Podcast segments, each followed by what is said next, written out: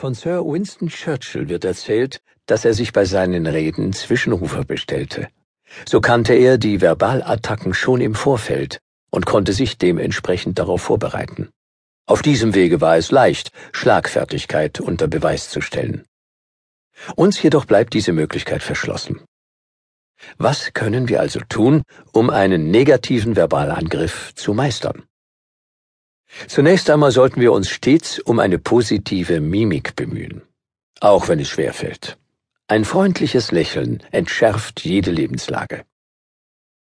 Wir bewundern Zeitgenossen, die nie um eine passende Antwort verlegen sind. Naturtalente wie Helmut Schmidt und Gerhard Schröder zum Beispiel. Doch ist es wirklich immer nur Naturtalent? Gibt es keine Strategien, die sich diese glänzenden Rhetoriker angeeignet haben? Und gilt nicht auch hier, Übung macht den Meister? Ja. Doch zur Schlagfertigkeit gehört immer eine gewisse Portion Mut. Wenn ich ständig darüber nachdenke, was die anderen von mir halten könnten, wenn ich das Risiko nicht eingehen möchte, auch einmal daneben zu treffen und mich dem Spott des Umfelds preiszugeben, nützen auch die allerbesten Methoden nichts. Treffen können uns verbale Attacken nur, wenn wir die Werteskala des Angreifers annehmen. Stellen wir den Sachverhalt jedoch so dar, als sei er ganz normal, positiv, gängige Praxis, dann verpufft der Angriff. Rechtfertigen wir uns, landen wir immer in der Defensive. Wir können uns ein Repertoire von Standardantworten zulegen, die in den meisten Fällen passen. So zum Beispiel, das mache ich immer so. Kommen Sie damit nicht klar? Ist das nicht beeindruckend? Ich finde das toll. Das ist Ihr Problem, nicht meines. Danach wird keine weitere Erklärung abgegeben.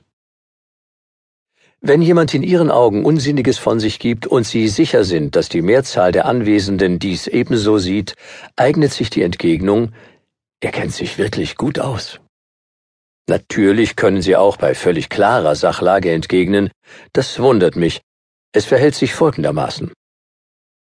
Freundliche Zustimmung ist, besonders bei Attacken gegen ihre Person, meist ein probates Mittel.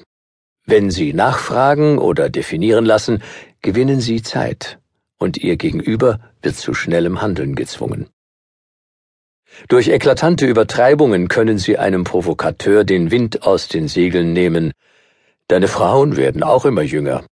Antwort? Sicher doch. Ich stehe jeden Tag regelmäßig bei Unterrichtsschluss vor der Schule. Geben Sie auf eine Attacke eine absolute Nonsensantwort, verwirren Sie Ihr Gegenüber.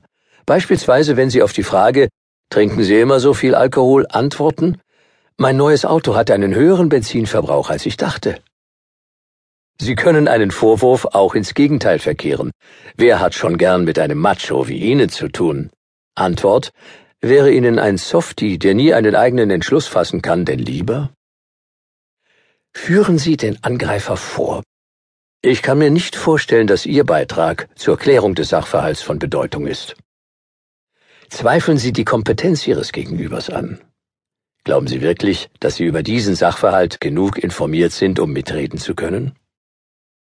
Natürlich können Sie von höheren Werten sprechen, Ehre, Vaterland, Ethik und Moral.